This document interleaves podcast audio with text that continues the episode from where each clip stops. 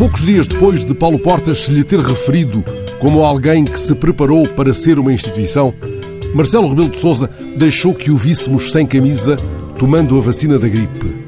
Com a exibição televisiva de tão cativante desamparo, o Presidente pretende, porventura, passar a ideia de que dará o peito a todas as balas, mesmo as do voyeurismo mediático.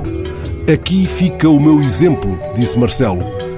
Foi um mau exemplo, não obstante a benevolente ressalva presidencial de que, desta vez, todos os chamados serão escolhidos, todos os que quiserem vacinar-se serão vacinados.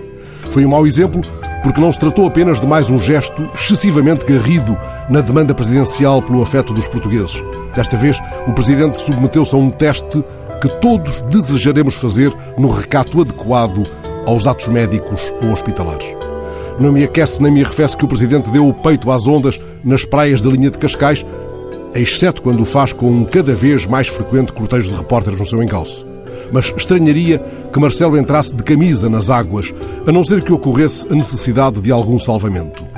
Ora, o que nestas imagens de Marcelo sem camisa naufraga é a necessidade de uma distância física, mais do que protocolar, pois só ela coloca nos devidos termos a dignidade e a eficácia da proximidade tão cara ao Presidente. Este momento de tronco nu não foi quente como um fogueiro, por mais que possa soar aos incautos e aos cortesãos como ode triunfal.